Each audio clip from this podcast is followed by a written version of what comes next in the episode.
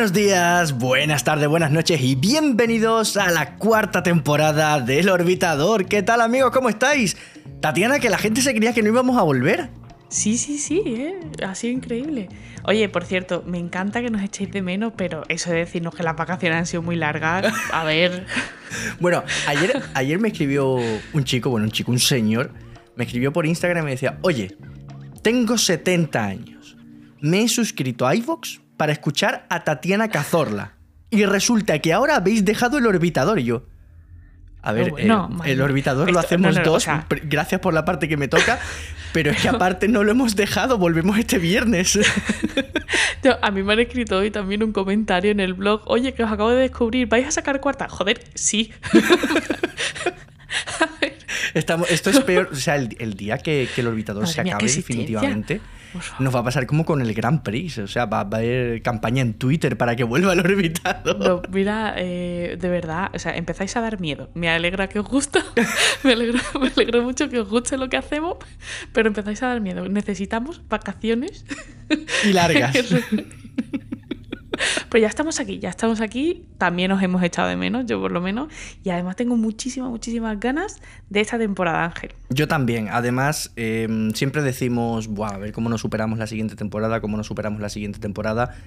Menudo calendario de grabación que tenemos este año. ¿eh? o sea, mm, preparaos, preparaos porque mm, las tres temporadas anteriores las tenéis que estudiar. O sea, haceros apuntes. Sí, sí. Porque sí, vamos a rizar el rizo.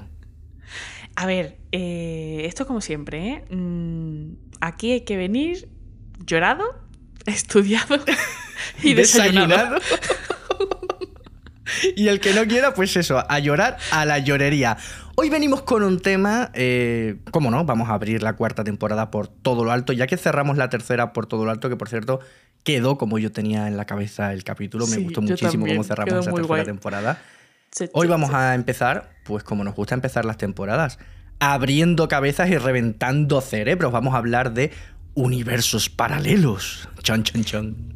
Vamos a hablar de multiversos, para ser completamente rigurosos. Correctos, ¿no?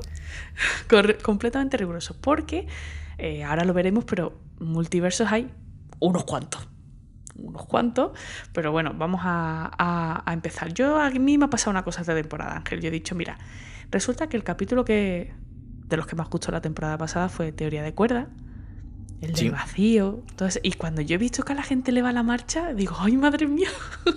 he, visto, he visto el campo abierto, ¿sabes? Has visto la luz y has dicho, ¡ah, que os mola! No, pues os vais a cagar. que sí, que sí, no, pero mola, mola un montón, mola un montón. Así que pues eso, vamos a empezar la temporada y vamos a empezar hablando de multiversos. Queríais cuarta temporada, ¿no? Pues toma cuarta temporada. Toma cuarta temporada. Ah, no, no, no, ya vais a pedir vacaciones vosotros, listillos. bueno, en el caso.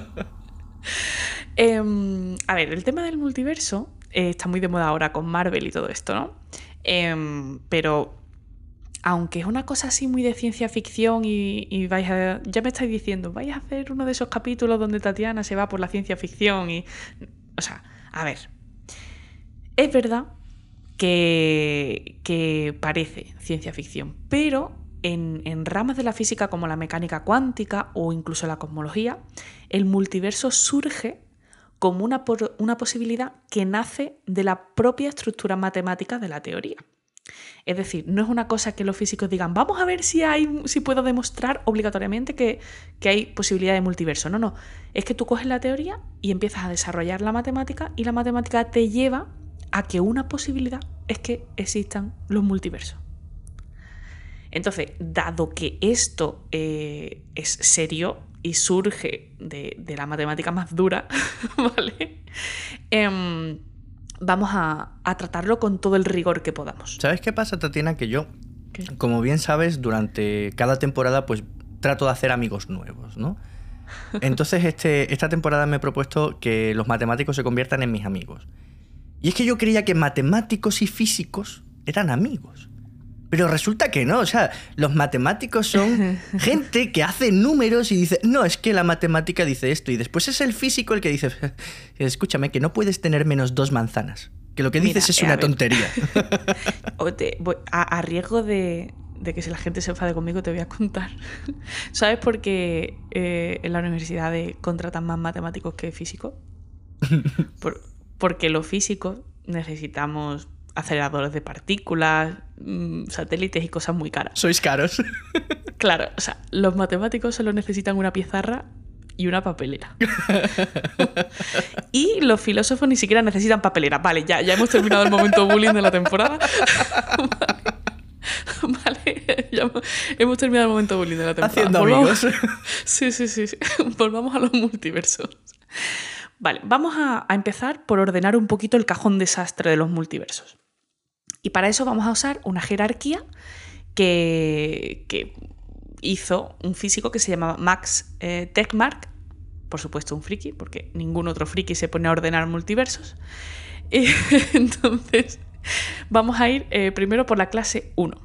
La clase 1 son universos espacialmente infinitos y homogéneos a gran escala, homogénea a gran escala, se parece mucho al, nuestro, y está compuesto por infinidad de universos isla que han evolucionado de forma aislada en un tiempo finito. Es decir, eh, imagínate una piscina y tú dentro de la piscina tiras un montón de, de bolas. Cada bola sería un universo isla y tu piscina con las bolas dentro sería un universo multiverso clase 1. ¿Podría ser comparable al universo observable versus la totalidad del universo de nuestro universo? Eh, no, porque entre universo isla y universo isla tú lo que tienes es espacio-tiempo expandiéndose a una gran velocidad.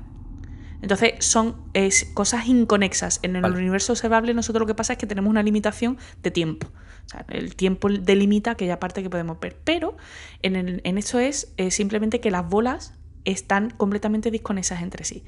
Lo que pasa es que como están dentro de la misma piscina, pues más o menos todos los universos islas se van a regir por las mismas leyes físicas, es decir, por la constante de Planck va a ser la misma constante, eh, la fuerza gravitatoria va, a tener la misma intensidad, la fuerza electromagnética la misma eh, magnética la misma intensidad. Todo es lo mismo, pero sin ser lo mismo.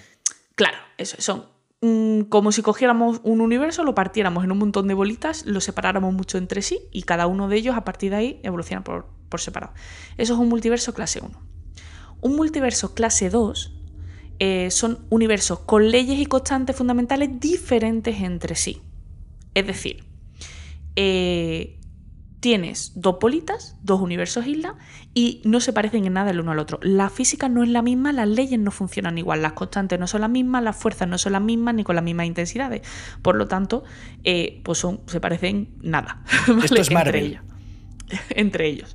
La gracia es que cada uno de eh, estos multiversos clase 2 puede ser a su vez un multiverso de clase 1. ¿Por qué? Si yo tengo una piscina muy grande llena de bolas, esas bolas no se parecen entre sí, eso es un multiverso clase 2. Pero si dentro de cada una de esas bolas hay un multiverso clase 1, es como tener una piscina dentro de la bola que está en las piscinas anteriores. Ocho minutos y medio del primer capítulo de la cuarta temporada. ¿Qué tal? ¿Cómo vais? Universos dentro de universos. Exacto. Vamos a la clase 3. La clase 3 son, atención, multiversos cuánticos que surgen del desdoblamiento durante el proceso de medida, generándose historias paralelas. Esto sí es un universo, multiverso paralelo, ¿vale? Aquí tendríamos historias paralelas, ramas de tiempo paralelas, y en cada una de esas ramas de, de tiempo paralelas puede haber un universo clase 2, es decir, bolas que no se parecen entre sí, y cada una de esas bolas a su vez puede ser un universo clase 1, es decir, una piscina de bolas que se parecen entre sí. Yo ya me he perdido, tío. Yo te lo prometo. O sea, es como una todavía no estoy en el mood. Eh, no venía preparado, no venía preparado para esto. Pues y, ya me, y ya me he perdido. Vale, es como una matriusca, ¿vale? Los clase 3 tienen dentro clase 2 y los clase 2 tienen dentro clase 1. Y hay una clase más, ¿vale? La clase 4. Es que te estoy viendo la cara, por favor. Mira que me avisaste, mira que me avisaste hace tres semanas. bueno, el universo clase 4, el multiverso clase 4 son universos construidos con cualquier estructura matemática imaginable. Es decir, cualquier mundo posible matemáticamente me vale. Me da igual la estructura, me da igual cómo se midan las líneas rectas, me da igual todo. O sea, si matemáticamente es imaginable, eso sería un multiverso clase 4. Eso podría ser el cajón desastre, ¿no? Eh, donde cabe todo lo que no es 1, 2 y 3. Lo que pasa es que luego tendrías dentro de eso un multiverso clase 3, es decir, historias paralelas de un multiverso. Dentro de cada línea paralela tendrías universos clase, multiversos clase 2 y dentro de la clase 2 tendrías la clase 1, ¿vale? Me quiero ir de vacaciones. Madre mía. bueno, tengo una buena noticia para ti y es que en la clase 4 no vamos a abordarla aquí.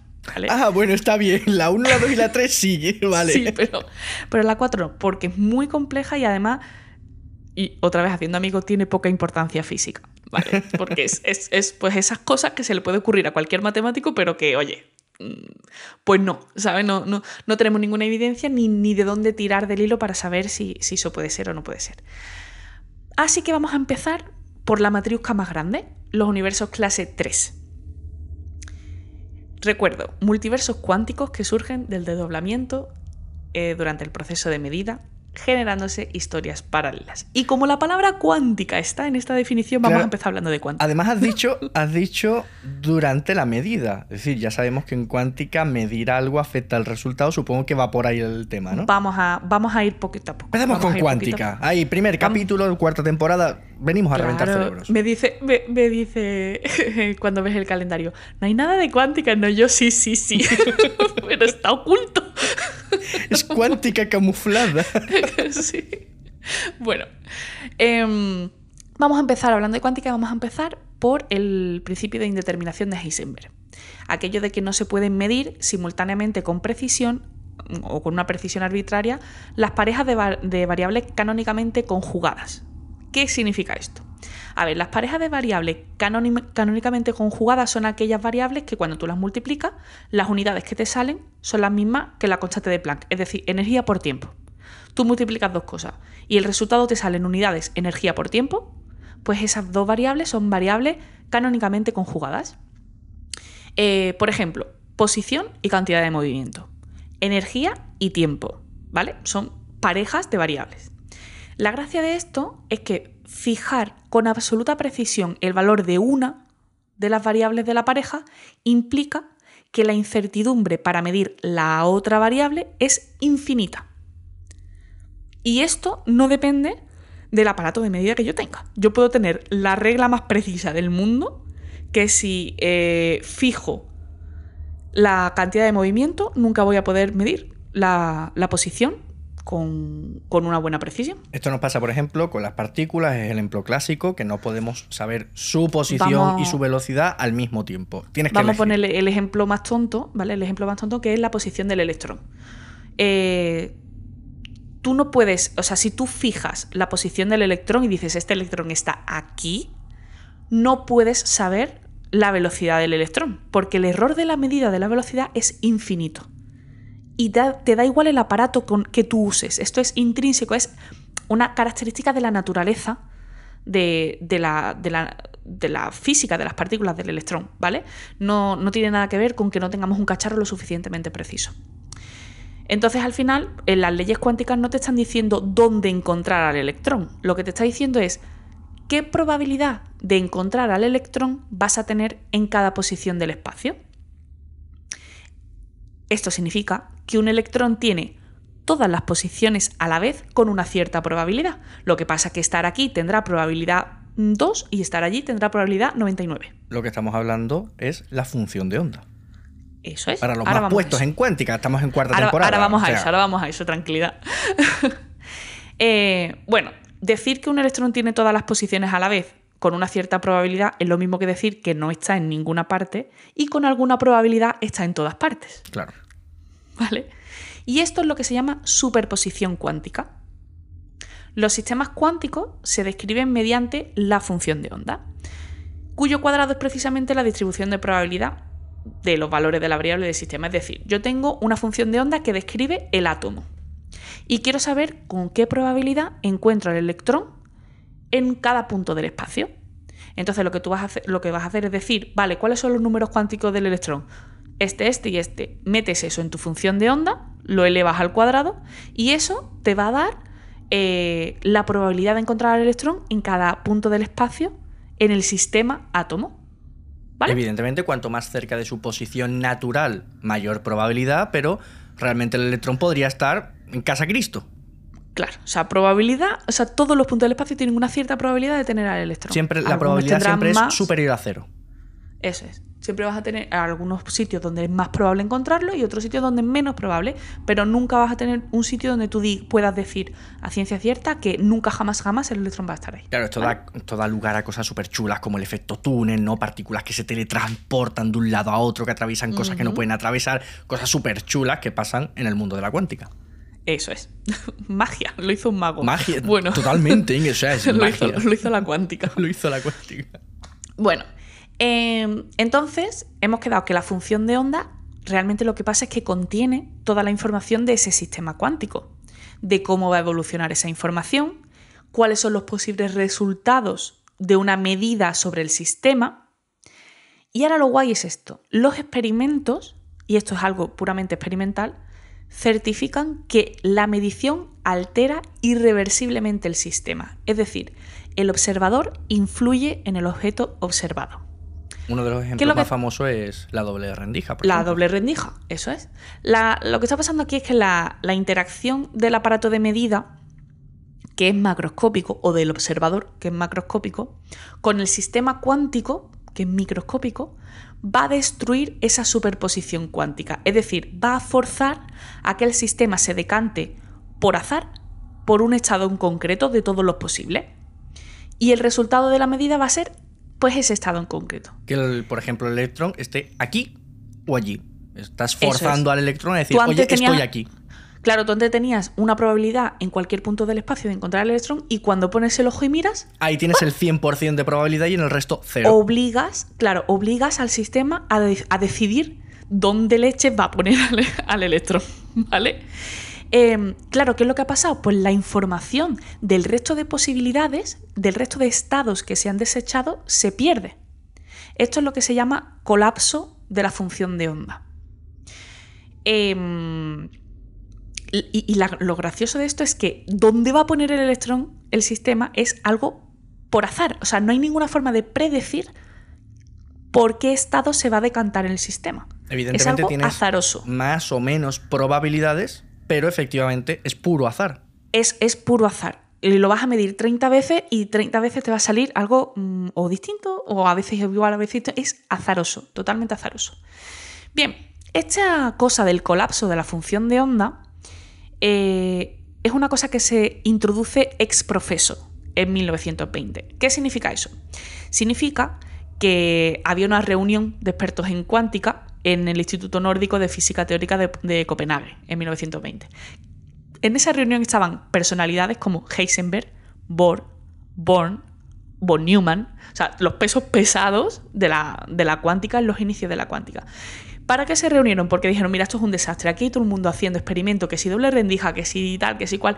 Y, y al final aquí todo el mundo está eh, poniendo un montón de cosas encima de la mesa y no tenemos un marco axiomático para trabajar con esto. Es decir, hay que poner unas normas, hay que poner unas normas y hay que decidir de toda la información que tenemos cuál va a ser el marco eh, en el que la cuántica va a trabajar. Hay que ponerle un nombre a, esto, hay que hacerlo de alguna forma. Claro, hay que ordenarlo. Que podamos confirmar, que podamos compartir resultados, ¿no? Claro.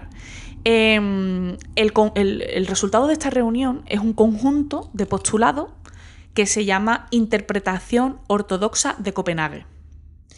Y uno de esos postulados es precisamente el colapso de la función de onda, que se introduce para explicar por qué cuando se hace una medida sobre un sistema cuántico, que a priori tiene todos los resultados con una cierta probabilidad y ninguno a la vez, se obtiene un dato concreto. Es decir, ¿cómo puede ser algo que simplemente son probabilidades?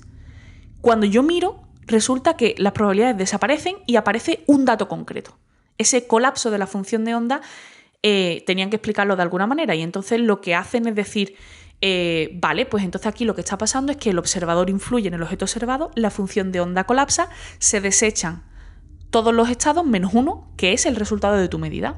y esa información se pierde. Eso es una interpretación, la interpretación de Copenhague es la, la más extendida, es la que más se suele utilizar hoy en día cuando hablamos en cuántica, pero no es la única forma de trabajar con cuántica. no es la única forma de trabajar con cuántica, pero es verdad que, eh, que bueno, en principio, pues este es el marco y, con esto se trabaja, ¿vale? Eh, entonces, eh, ¿qué es lo que, lo que ellos dicen? Dice que el sistema parte de un estado cuántico coherente, es decir, tiene todas las soluciones con un, todos los posibles estados, o sea, todos los estados, perdón, con una cierta probabilidad de ocurrir. Eso significa eso, es lo que se llama estado cuántico coherente, ¿vale? Que tienes todas las opciones. O, superposición cuántica. Si tú no realizas ninguna medida sobre el sistema, esa coherencia va a permanecer. Pero si mides, el aparato de medida o el observador macroscópico va a interaccionar con el sistema microscópico, van a producir una decoherencia y el sistema se va a decantar por un valor concreto y se va a perder el resto de la información de los posibles valores. Eso significa que el observador es un elemento privilegiado, porque influye de forma catastrófica en el sistema. Pero además plantea otro tipo de, otro tipo de preguntas, porque ¿dónde está el límite entre el dominio de lo macro y lo micro? Y, ese proceso de decoherencia, ¿eso cómo pasa? Porque aquí nosotros sabemos que la, información no, no, se pierde sin más algún sitio tiene que ir, ¿no?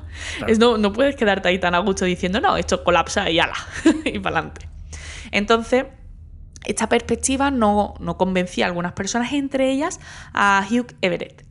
Everett eh, publicó en el 57 una, su tesis doctoral y en esa tesis doctoral trabajaba otro punto de vista.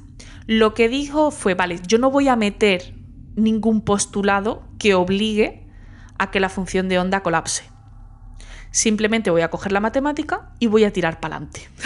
a ver a, dónde me lleva esto. A ver dónde me lleva esto. Eh, lo que hizo fue integrar el aparato de medida o el observador como un objeto más del sistema cuántico. Es decir, ya no voy a tener una diferencia entre el observador que es macro y mi sistema micro, sino que voy a tratar el observador como si fuera parte del sistema micro. Entonces, claro, si las leyes de la mecánica cuántica son correctas, deberían ser válidas tanto para lo micro como para lo macro. Ahora vamos a tener un sistema que se compone de el objeto, que es el sistema observado, y el sujeto, que es el observador.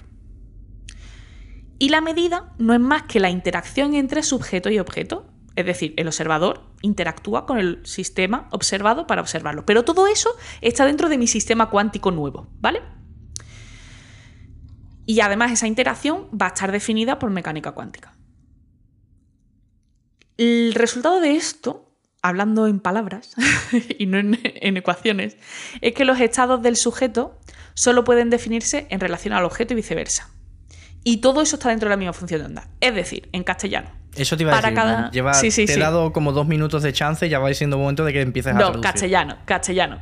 Em, para cada estado del observador va a haber un estado del sistema observado y viceversa.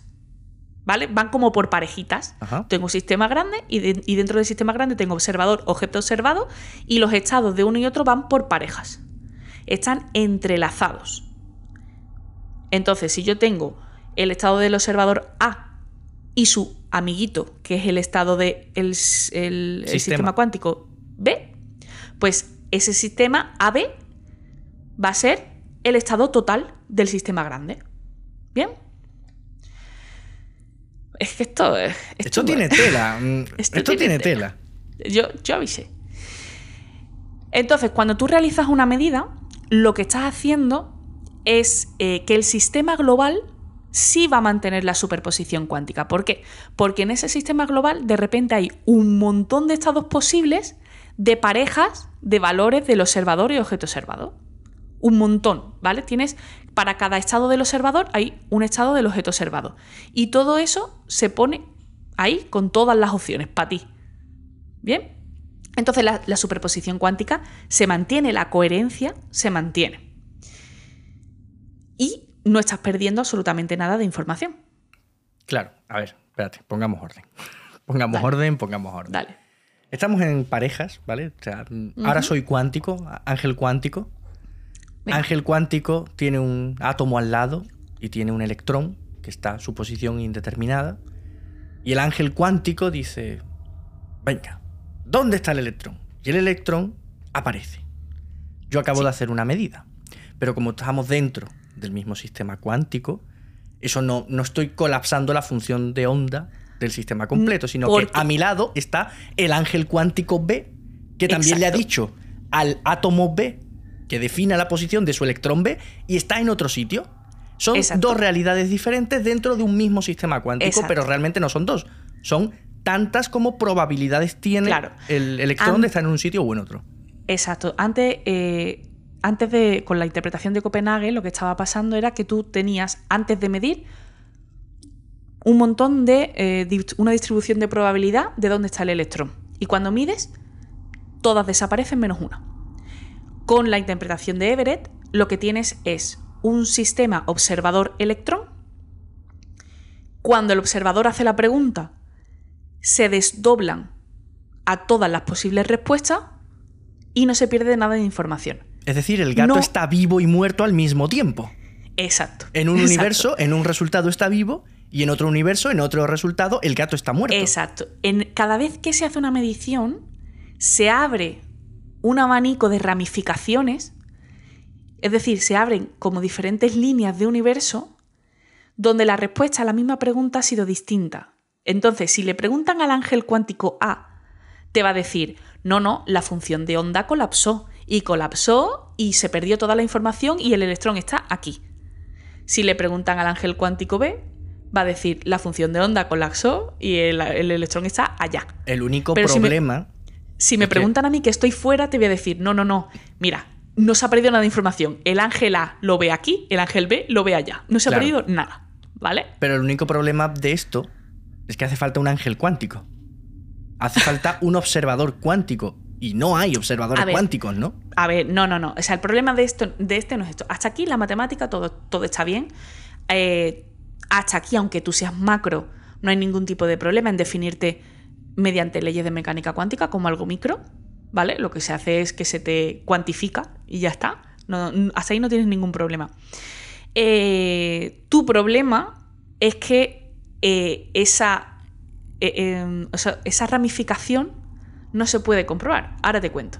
Bueno, volviendo y diciendo las palabras de Everett, que, me gusta mucho la frase de Everett, es, desde el punto de vista de la teoría, todas las ramas son reales y ninguna es más real que el resto. es decir, eh, en cada rama Desde el observador... punto de vista de mi pizarra matemática, la cual solo son números escritos. en cada rama, el observador va a ver cómo colapsa la función de onda. Cuando lo que en realidad está ocurriendo es que ha dejado de poder acceder al resto de estados superpuestos. El ángel A no puede hablar con el ángel B. Entonces, el ángel A no tiene forma de saber que la información del B sigue, sigue existiendo. Que las ramas no puedan interferir entre sí, que una vez que se ramifica ya esos universos paralelos no puedan hablar entre sí, es lo que no permite que se hagan experimentos que refuten o confirmen esta teoría. Así que esto, eh, eh, este trabajo de Everett hizo un revuelo inicial y luego pasó 10 años en un cajón. Porque claro, como no se podía testear... Claro, pues, en plan de, ¡buah, lo que ha hecho este tío! Y de repente llegó un pues sí, eh, pues, ¿qué mata? Si no se puede Matemáticas, matemáticas. Pasa no pasa nada. bueno, pero en 1970 se hicieron nuevos trabajos sobre esta decoherencia. Eh, la decoherencia, vamos a hablar, cuando se ramifica en cada medida, ¿vale? En las líneas de universo. Y resulta que estos trabajos de decoherencia demuestran que aunque una vez el proceso de ramificación termina, las ramas están incomunicadas, la decoherencia no es un proceso instantáneo, es decir, dura un intervalo de tiempo. Y durante ese pequeño intervalo de tiempo en el que las ramas se están separando, todavía se comunican. Esto abre la puerta a posibles experimentos podría haber experimentos que me, que si yo soy lo suficientemente rápido y trabajo dentro de ese intervalo que dura la, la de coherencia, voy a poder eh, acceder a la información que está en las otras ramificaciones. Y entonces podría demostrar que eh, esa ramificación eh, en diferentes multiversos existe. Ejemplo de experimento propuesto para esto que todavía no se ha podido hacer, pero el experimento está pensado ya, ¿vale? Eh, este experimento lo pensó eh, Reiner Plaga en 1997. Es que en el 97, o sea, mi hermano ya estaba vivo. Eh, eso fue ayer. Es que eso fue ayer, ¿vale? La idea de este, de este señor es, vamos a coger un ion excitado. Vamos a aislarlo para que su tiempo de decoherencia sea larguito y nos dé tiempo a trabajar. Y luego vamos a, a obligarle a soltar un fotón para que se, desexcite, ¿vale? Eh, y luego vamos a medir ese fotón que sale. En el tiempo de decoherencia va a haber ramas donde el ion aún esté excitado y ramas donde el ion no esté excitado. Y esas dos ramas van a estar en contacto durante muy poquito tiempo, durante ese tiempo de coherencia. Pero si yo mido ahí, en ese momento, voy a poder medir el fotón que sale de, la, de las líneas de universo en la que el ion se desexcita y suelta el fotón, y voy a poder medir el ion excitado de los universos donde no se ha soltado el fotón. Todo a la vez. Tengo muchas preguntas. a ver. Mm, estamos hablando de picosegundos, de nanosegundos, de horas. No No, no, hay, hace falta trabajar más para saberlo. Ni idea. O sea, ya te digo, mm, claro, la idea, la, idea de cómo puedo hacer algo sencillo que sea, o sea, que pueda medir de forma sencilla y que pueda darse o no darse, porque el soltar un fotón para que se desexcite, eso es también al azar, puede pasar o no puede pasar, ¿vale? Entonces, la cosa es poner tu ion estar muy atento y cuando veas que suelta el fotón, ¡ay! medir. y entonces vas a medir eh, fotones en todas aquellas líneas de universo en las que el fotón sí que salga y vas a medir iones excitados en todas aquellas líneas de universo donde el fotón no salga. Tiempos. O sea, vas a ver eh, al mismo tiempo. o sea, me estás diciendo que literalmente vas a ver al mismo tiempo el ion soltar y no soltar un electrón. O sea, un, un fotón. Exacto. ¿Vale? Lo que pasa es que esto no se ha hecho todavía porque falta mucho trabajo por hacer para entender bien la decoherencia y en qué márgenes de tiempo nos estamos, estamos trabajando, ¿vale? Y también porque vamos a ver qué cacharro necesito yo para conseguir medir eso. Eso te iba a decir, porque me dice, no, no, el universo, o sea, el, experimento ya está pensado. Una polla.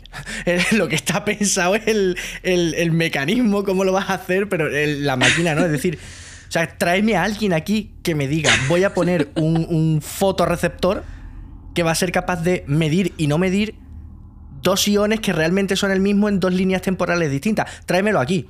o sea, quiero conocer a ese tío o a esa tía. Hemos dicho que vamos a leer hasta donde podamos leer. Puedo leer hasta aquí. O sea. ¡Guau, qué heavy! Vale, es muy fuerte. Pero te voy a seguir, te voy a seguir, te voy a seguir. Em, sí, porque estamos en los universos 3. tipo 3. Hay, hay algunos cosmólogos, como Laura Mersini Houghton, que defienden, yo no sé si tú sabes que en el fondo cósmico de microondas hay una zona que se llama mancha fría. Sí. Si veis la típica imagen del fondo cósmico de microondas, está como en el bordecito de abajo, como si fueran eh, para las 5 de la tarde, ¿vale? Si fuera un reloj, como para las 5 de la tarde, hay una zona que es un poquito más azul que el resto, es decir, es un poco más fría. Eh, a ver, siempre hablando del fondo cómico de microondas un poco más fría es muy poquito más fría, ¿vale? No, no hay tanta diferencia, pero es Sí, sí, estamos hablando de las anisotropías, estamos hablando de décimas, ¿sabes? De, eh, nada. Muy, de, nada. pero bueno, ahí está. Entonces, eh, algunos cosmólogos lo que dicen es que eh, esa mancha fría es la huella que quedó cuando dos universos entrelazados cuánticamente se separaron durante el proceso de decoherencia en dos realidades paralelas. O sea que en el momento de esa eh, recombinación, ¿no? Que ya estuvimos hablando en las temporadas hay un pasadas, eh, en un momento se crearon dos universos al mismo tiempo. lo que se está hablando es que en algún momento del universo temprano alguien, o sea, se produjo un proceso de decoherencia, de colapso de función de onda. Y entonces dos universos eh, se, separaron dos ramificaciones del mismo universo. Y nosotros vivimos en una y habrá otras personas o no viviendo en otra. me encantaría viajar a ese universo paralelo y ver a la Tatiana terraplanista. Hay una, hay una serie que se llama Fringe. eh, es muy antigua y muy larga, pero merece la pena cada segundo. De verdad, poneroslo porque va sobre universos paralelos y en la leche. Bueno, muy friki esa serie, pero merece la pena. Bueno, em, esto es los multiversos tipo 3. Nos hemos enterado básicamente cada vez que eh, mm, haces una medición sobre un sistema cuántico, todas esas posibilidades se desdoblan y en vez de eh, en vez de pasar lo que clásicamente se habla, que es que se pierde información y nos quedamos solamente con un estado de, todos los posibles, no vamos a renunciar a ningún estado, pero cada estado va a estar en una línea eh, de universo diferente. Todas ellas paralelas, que están unidas mientras se separan y luego ya se separan del todo. ¿Bien? ¿Buen resumen? Bien. Ese es el universo tipo, eh, los multiversos tipo 3, clase 3. Vamos a los tipo 1 y los tipo 2. Estos son más fáciles, ¿vale? Hombre, es que después, después del desdoblamiento del tiempo cuántico, creando varios multiversos paralelos este que en determinados momentos se pueden medir al mismo tiempo. Joder. este, este, es más sencillo, más sencillito. Em, vamos que habíamos a, dejado el orbitador, me dicen, que lo habíamos dejado. vale, pues esta es una de, de las primeras ocasiones en las que voy a decir, quien no se haya escuchado el capítulo 3 eh, perdón, el capítulo 5 de la temporada 3, que pare esto ahora, que vuelva a ese capítulo y luego nos vemos otra vez. ¿Vale? Em, vamos a recordar que, según el modelo cosmológico actual, en un cierto momento del universo temprano, ocurre el desacoplamiento de la fuerza fuerte, ¿vale? Se desacopla de la fuerza electrodébil. Eso se habló en el capítulo 5 de la temporada 3. Pero básicamente recuerdo que lo que supone esto es que el universo pasa de un estado muy, muy simétrico a otro menos simétrico. ¿Os acordáis de aquella olla que hervía, donde el agua era un estado muy simétrico y las burbujas de vapor de agua eran un estado más simétrico hacia el cual el universo evolucionaba? Y empieza a formarse esa diferenciación de materia, antimateria, creando esos pocitos que después dan lugar. Vale. Exacto. Bien, la cuestión es que las burbujas menos simétricas eh, aparecen y se supone que van expandiéndose hasta solaparse y hacer que todo el universo quede menos simétrico. Eh, bueno, mientras esto pasa, es decir, mientras esas burbujas se expanden, las regiones que son más simétricas se expanden exponencialmente rápido. Pero dentro de la burbuja la expansión es más lenta. De manera que lo que te queda son burbujas menos simétricas separándose entre sí a velocidades enormes. Porque fuera de la burbuja el espacio es más simétrico y la expansión del espacio-tiempo es exponencial. Eso es algo que pasó en nuestro universo. Yo te había dicho antes, oye, mm, universo observable, me has dicho no, porque tal, pero realmente mm, me encajaría bastante con sistemas de galaxias totalmente desconectados que evolucionan de forma separada. Tienes, Claro, tú tienes eh, eh, lo que hemos dicho antes, ¿no? Tienes una piscina Dentro de esa piscina tienes bolas, tú sueltas bolas en, de estas que flotan en la piscina. Y, ahora lo que está pasando es que las bolas se, separan entre ellas tan rápido que pierden totalmente el contacto entre unas y otras. El agua sería eh, ese espacio-tiempo expandiéndose exponencialmente rápido, ese universo todavía simétrico, muy simétrico, y las burbujas, cada una, o sea, cada una de las bolas serían universos menos simétricos donde la expansión no es tan rápida. Como en ese espacio la expansión no es tan rápida, pues se queda así, pues como hecho una bolita. Vale, me adelanto. Siempre hemos dicho que nuestro universo es homogéneo y tú ves el fondo cósmico de microondas y dices, oye, ¿cómo es posible que dos puntos tan separados ¿no? del universo pues tengan la misma temperatura, que estén igual? Y dijimos, en su momento se dijo, ¿no? Que bueno, que el universo se expandió tan rápido en ese momento que se rompió, ¿no? Esa, esa causalidad, se rompió ese contacto causal y se mantuvieron los dos independientes pero con los mismos valores. Me adelanto y creo que lo que tú me vas a decir ahora es que nuestro universo, todo lo que nosotros conocemos con nuestro universo, nuestro fondo cósmico, microondas, todo eso, podría ser solo una de esas burbujas, uno de esos universos burbuja dentro de un universo muchísimo más grande. Exacto. Exacto. O sea, aquí la cuestión es, y, esto siempre con el condicional, ¿vale? Con, con el podría. Claro. Eh, aquí la cuestión es que tú tienes un universo que está empezando a nacer y, lo primero que tú tienes, de las primeras cosas que vas a tener es una inflación, ¿no? Va a haber una expansión muy grande donde se va a romper la causalidad. Pero si esa expansión, si esa inflación no se da por igual en todas las partes del espacio, vas a tener zonas que se mantengan las cosas más juntitas y esas burbujas van a estar muy lejos de la siguiente zona más tranquila. Entonces, nosotros seríamos una burbuja donde vemos mm, todo nuestro universo temprano, nuestro fondo cómico de microondas, todo esto lo vemos, ¿vale? Em, lo único que pasa, lo único que pasa es que la, nuestra burbuja está separada, muy, muy separada de otra burbuja a la que no tenemos acceso ni, ni, de coña, porque la separación entre nuestra burbuja y la siguiente sigue siendo inflacionaria, sigue siendo exponencial. Claro, y sabiendo que el universo cada vez se expande más y más y más y más, o sea, descarta totalmente la posibilidad de en algún momento poder detectar otro de esos Ni poder detectar, ni poder ver. Si no puedes ni... ahora, no vas a poder mañana. Exacto. Entonces, eh, lo que os he dicho de la variogénesis, ¿no? que este, es esto, este paso de un universo muy simétrico a un universo menos simétrico, esto os recuerdo que lo describió Alan Guth, eh, tiene un problemilla y es que no es completamente satisfactorio en lo que al crecimiento de la burbuja menos simétrica se refiere. Es decir, parece ser que ese crecimiento de esas burbujas que se van hinchando, donde cada vez eh, el universo se va, va siendo menos simétrico, no es suficiente para llenar todo el espacio. O sea, te hace falta algo más para explicar por qué todo el universo terminó siendo menos simétrico. Para resolver eso, eh, Andrei Linde, en el 82, mete una nueva partícula, el gravitón. Y el gravitón tiene un único trabajo, irse a puntos aleatorios del espacio-tiempo que todavía es muy simétrico y provocar la ruptura de simetría para rellenar. ¿Vale? y entonces crea una nueva burbuja.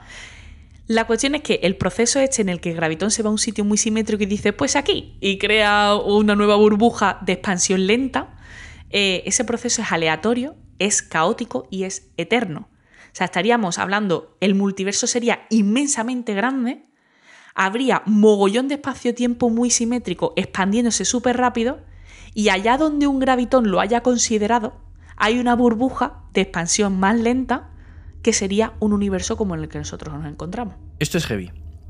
Esto es heavy porque lo hemos hablado Y además muchas este veces. proceso, este proceso no pararía de pasar, de- Claro. o sea, estarían continuamente creándose nuevos universos dentro de ese gran multiverso.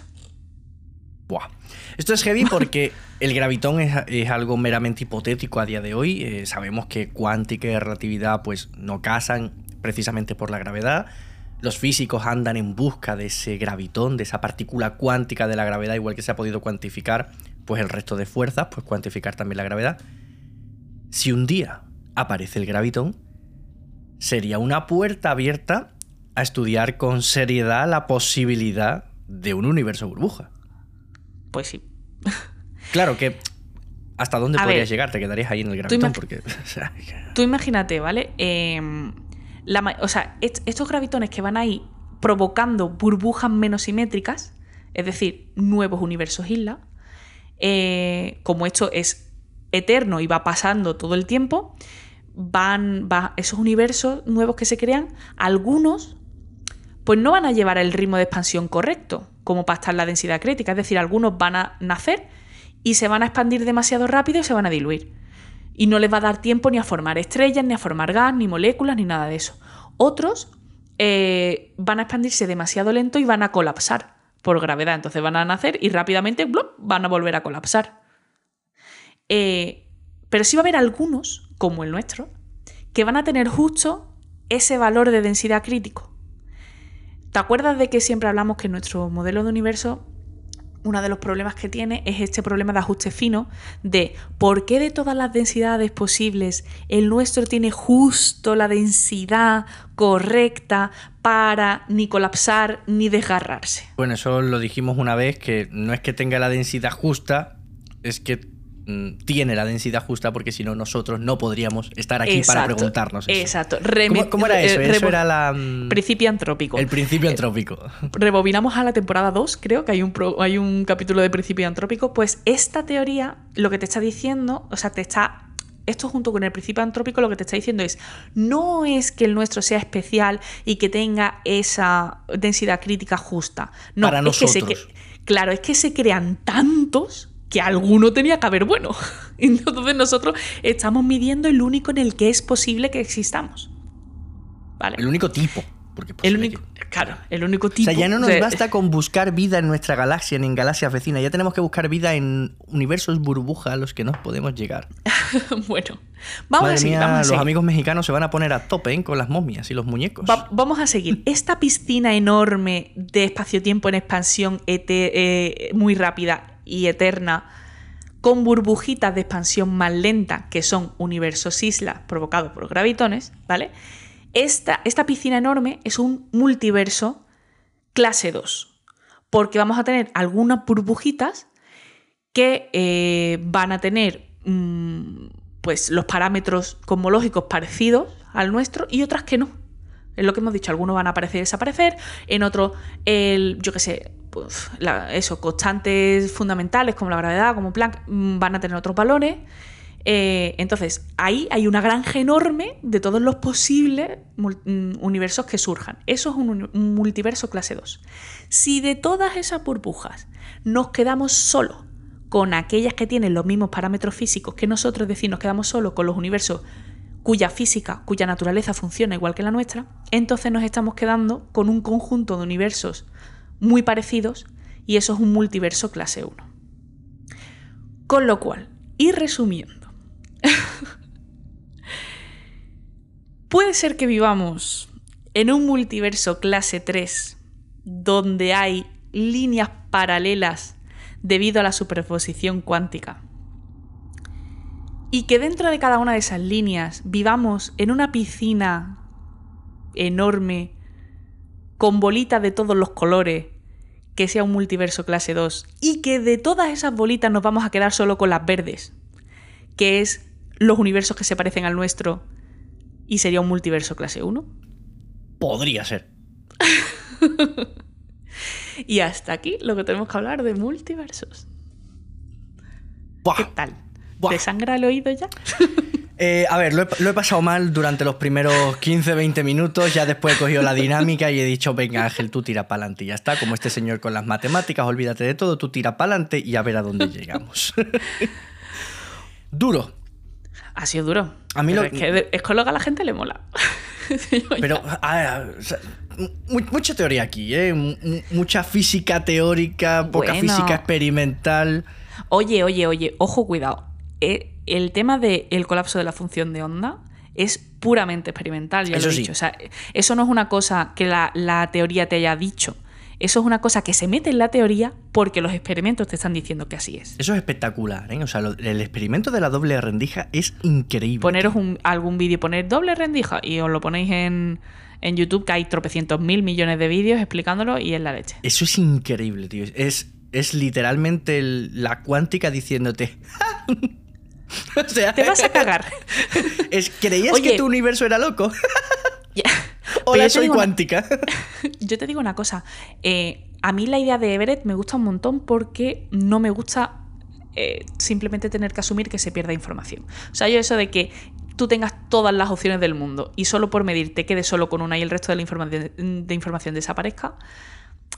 O sea, Pero a mí... Eso yo no lo he terminado de entender. Es decir, ¿qué información estoy perdiendo? ¿La posición del electrón en otro punto? Claro, o sea, tú estás. Vamos a ver. La función de onda eh, te está diciendo la probabilidad de tener un electrón en todos los puntos del espacio. Sí, eh, eso significa que tu función de onda contiene mucha información, la información de la probabilidad en cada punto. Si de repente todo eso desaparece y solamente tienes un número, es decir, aquí has pasado de tener mucha información a tener bastante menos información. No, tengo la misma. No. A ver, espérate, espérate. Mm, mi, mente más, mi mente más analítica. A ver. Eh, la probabilidad es entre 0 y 1 el, antes de colapsar la función de onda, yo tengo un 0,000 por aquí, un 99,97 por allá. Eh, cuando yo mido, lo que hago es reagrupar todas esas posibilidades en un único punto teniendo un 1. Y en el resto es 0. La cantidad es la misma. La, sí, pero lo que has perdido es la información de eh, cómo es ese sistema dependiendo de la posición del electrón, de cómo va a evolucionar ese sistema dependiendo de la, posición del electrón. Eh, eso son minucias. No, no son minucias. O sea, de todas las posibilidades, de todas las posibles evoluciones de ese sistema, te has quedado con una. ¿Dónde ha ido toda la demás?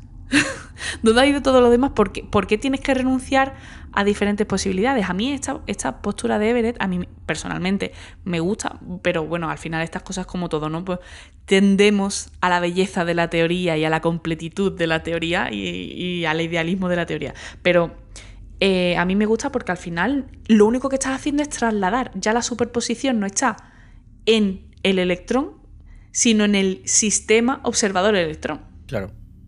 ¿Tú sabes a quién vendría muy bien esto? ¿A quién? A las comedias románticas de Hollywood.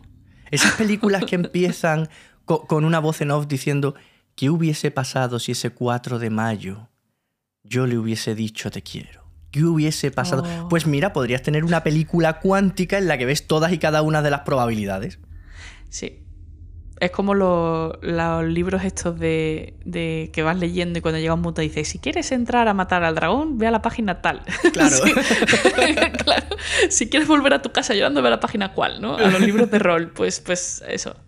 En fin, increíble. Buen arranque de la cuarta temporada. Después de esto, no sé cuánta gente vendrá al segundo capítulo de la cuarta temporada, porque no sé cuánta gente quedará viva.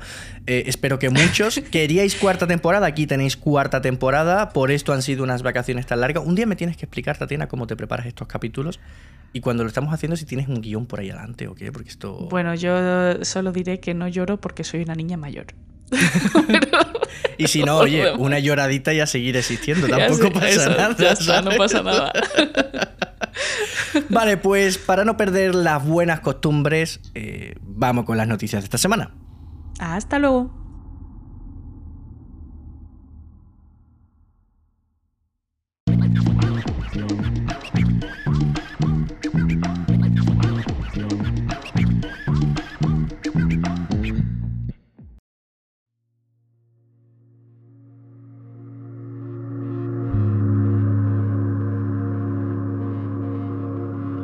Arrancamos esta primera sección de noticias de la temporada con James Webb, que ha encontrado CO2 en la superficie de Europa, una de las heladas lunas de Júpiter. Si existe un lugar prometedor en el sistema solar para encontrar vida, sin duda ese es Europa.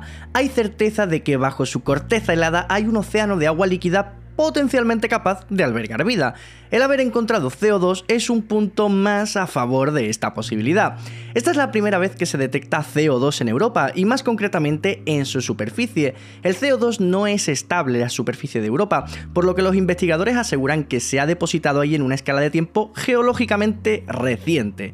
El CO2 ha sido encontrado en una región llamada Tara Regio, una zona en la que probablemente el hielo se haya roto provocando un intercambio de material con el océano subterráneo y permitiendo escapar el dióxido de carbono. El CO2 es un elemento biológicamente esencial, algo que no significa per se que la Luna pueda albergar vida. Básicamente existe una checklist de cositas que hacen falta para que haya vida, y esta pues es una de esas cositas. Cuanto más aprendemos sobre Europa, más ítems de esta lista, de esta checklist, parece que se cumplen, por lo que son noticias muy emocionantes y muy prometedoras, pero recalcamos que no, no se ha encontrado vida y esto no son indicios de vida. Y continuamos para Bingo con Sagitario A Estrella. Verás, el agujero negro supermasivo del interior de nuestra galaxia es un agujero negro tranquilo, al menos ahora. Y es que nuevas evidencias obtenidas por el telescopio de rayos X XP de la NASA sugieren que Sagitario A estrella despertó hace unos 200 años para comenzar a devorar enormes cantidades de gas y polvo circundante. Las observaciones detectaron emisiones en rayos X relativamente recientes en gigantescas nubes de gas en sus alrededores, dado que la mayoría de las nubes cósmicas conocidas como nubes moleculares son frías y oscuras, las señales de rayos X de estas nubes deberían haber sido débiles, pero en palabras de Frédéric Marin, astrónomo del Observatorio Astronómico de Estrasburgo en Francia y autor principal del estudio publicado en la revista Nature, uno de los escenarios para explicar por qué estas nubes moleculares gigantes están brillando es que de hecho están haciendo eco de un destello de luz de rayos X que desapareció hace mucho tiempo, lo que indica que nuestro agujero negro supermasivo quizás no estaba tan inactivo hace algunos siglos. Y para terminar, un nuevo récord de estancia en el espacio. El astronauta de la NASA, Frank Rubio, se ha convertido en el ser humano que más tiempo ha pasado en el espacio de manera ininterrumpida. Rubio llegó a bordo de la Estación Espacial Internacional el 21 de septiembre de 2022 y tiene programada su regreso a la Tierra el día 27 de septiembre después de pasar 371 días en la órbita terrestre baja. Estudiar los efectos en el cuerpo humano de una estancia prolongada en el espacio en condiciones de microgravedad es esencial para planificar futuras misiones de larga estancia a la Luna y por supuesto a Marte. Y con esto llegamos al final de este primer capítulo de la cuarta temporada del Orbitador. No quiero despedirme sin darte las gracias por acompañarnos un año más, por todo el apoyo que nos das y por todos esos mensajes que nos has mandado durante el verano diciendo que querías que este podcast volviese ya. Si acabas de llegar a nuestra nave, te doy la bienvenida y te sugiero que regreses a las temporadas pasadas donde sin duda vas a encontrar viajes apasionantes con invitados excepcionales. Damas y caballeros, aquí arranca una nueva temporada del Orbitador y nada nos hace más ilusión que compartirlo con todos vosotros. Nos vemos en el próximo capítulo. Cielos despejados.